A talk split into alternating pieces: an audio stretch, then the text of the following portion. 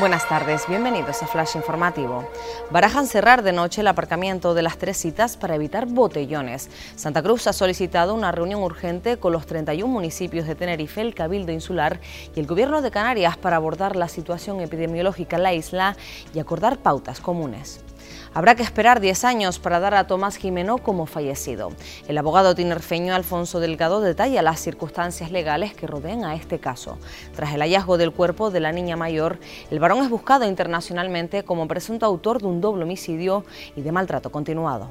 El presidente del Colegio de Médicos de Tenerife cree que Sanidad tiene que cambiar los rastreos. Rodrigo Martín, que pide a los alcaldes más celo en la vigilancia, declara que es necesario modificar los actuales protocolos e incidir en la responsabilidad social. Tenerife continúa siendo la isla con más contagios por COVID-19 en Canarias. Héctor Gómez lidera a España en la conferencia de futuro de Europa. La iniciativa que comenzó a trabajar este fin de semana nace con el objetivo de ofrecer a la ciudadanía un papel más importante en la configuración de las políticas de la Unión Europea. Más noticias en diariodeavisos.com.